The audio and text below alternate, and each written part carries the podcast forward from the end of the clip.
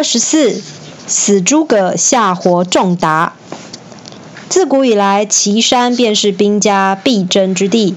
诸葛亮一直都把岐山当成攻打魏国的关口，但攻打了五次都失败。诸葛亮屡屡屡败屡战，丝毫不气馁。经过三年的准备，他要展开第六次的北伐。刘禅原本希望诸葛亮好好休息，可是诸葛亮说：“我受先主的托付，就是希望北伐魏国。”这次六出祁山，一定要灭亡魏国，我会鞠躬尽瘁，死而后已。于是诸葛亮带兵三十四万，兵分五路，再次征发魏国。诸葛亮与司马懿在渭水边分别扎营，准备长期对抗。司马懿却按兵不动，坚持不肯出战。希望消耗掉蜀军的粮草。有一天，诸葛亮到附近的葫芦谷查看地形，发现葫芦谷谷底虽然宽阔，可是只有一条小路通往外面。蜀军又告诉诸葛亮，运送粮食要翻山越岭，实在非常辛苦。于是诸葛亮派工匠制作一种叫木牛流马的工具。这样一来，便能够昼夜不停地运送粮食。司马懿听到消息之后，大吃一惊，心想：“我坚守不战，就是为了等诸葛亮的粮草用完，他们便会自动退兵。现在他用这种方法运粮，就是存心与我长期抗战。”于是，司马懿出兵抢夺木牛流马。并俘虏蜀军的士兵，审问蜀兵之后，知道诸葛亮平常都是在葫芦谷扎营。被司马懿劫粮的消息传到诸葛亮的耳中，他便带领士兵在葫芦谷底挖掘壕沟，并用干柴与硫磺填补，同时在山坡上搭了茅草屋，里面放满干柴以及易燃的物品。诸葛亮埋伏许多兵马，守住葫芦口的出口，告诉将领们：假如司马懿到了这里，就让他们顺利进入葫芦谷。时机成熟后，再趁机点燃壕沟里的硫磺，让魏军死无葬身之地。一切准备好了，诸葛亮便派人继续用木牛流马在葫芦谷运送粮食。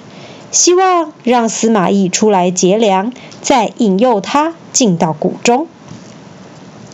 魏军看见蜀军又公开运送粮草，果然中计。司马懿派遣大军劫粮，进入了葫芦谷。司马懿一进谷中，就发现许多草屋林立。打开一看，没想到里面装的都是干柴以及许多易燃的物品。司马懿知道自己中计了，正想要撤退的时候，突然着火的箭飞啸而过，不断射向茅草屋。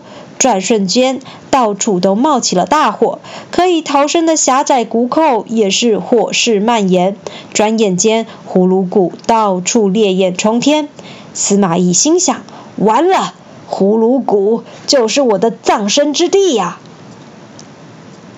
正当司马懿万分绝望时，没想到突然狂风大作，天空乌云密布，没多久便下起了倾盆大雨，一瞬间将谷中的大火完全浇熄。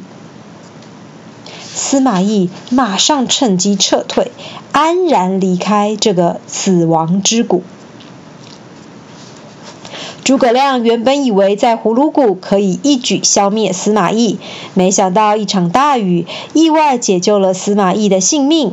诸葛亮只能感叹地说：“谋事在人，成事在天，老天就是不让我灭了司马懿呀！”诸葛亮后来又带兵驻扎在五丈原，他知道自己体力日渐衰退。经不住久战，便希望与司马懿速战速决。但无论诸葛亮如何叫战，司马懿却都无动于衷。诸葛亮最后派了蜀国使者，送了女人的衣服以及一封信给司马懿。信上说：“你身为统领军队的将军，却畏畏缩缩，跟胆小怕事的女人没有两样。如果你还有羞耻之心，就早早出战，以决胜负。”司马懿虽然心里气愤，表面却仍然装作若无其事的样子。并细心询问蜀国使者关于诸葛亮的情况。使者回答：“我们诸葛丞相每天起得很早，睡得很晚，一切大小事都要过问，每天的饭量也吃得很少。”等到蜀国使者离开之后，司马懿露出微笑，对众人说：“哼。”诸葛亮夜以继日的操劳公事，睡也睡不好，吃也吃不好，身体一定撑不下去。等他真的病倒了，就是我们获胜的时机！哈哈哈哈！使者回到蜀国，将他与司马懿的对话一五一十的告诉诸葛亮。诸葛亮听完之后，长叹一声：“唉。”司马懿可算是我的知己呀！旁人都劝告诸葛亮要注意身体健康，他咳了好几声，用虚弱的语气说：“这些道理我都知道，但我不想辜负先帝所托，所以才兢兢业业地六出祁山，唉，想要大败曹军呐。”大臣听到诸葛亮的肺腑之言，都感动的流下了眼泪。从那之后，诸葛亮的病情不但没有起色，反而更加恶化。但是他仍然放心不下军务，日夜辛劳于政事，最后竟然 吐血了。诸葛亮知道自己的病况已经难以挽回，便叫姜维到床边，把练兵作战的方法及书籍通通交给姜维，语重心长地说：“姜维，蜀国将来就靠你辅佐了，希望你能够继承我的遗志，竭尽所能维护蜀汉的安全。”我在九泉之下才能安心啊！姜维一听诸葛亮的遗言，便泪流不止。此外，诸葛亮还特别交代：我死后不可立刻对外公告，也不可以举办丧礼，一切要像平时的作息一样，才能瞒得过魏军。啊！假如魏军追上来，你们就把我的木头雕像放在我平时坐的四轮车上。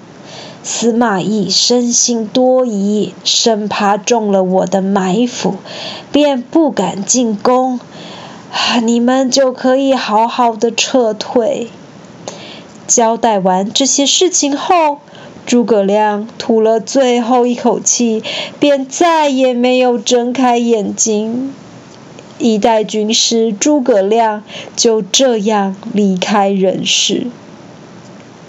当天夜里，司马懿观看星象，发现最明亮的一颗星星从天上陨落，便猜想应该是诸葛亮去世了。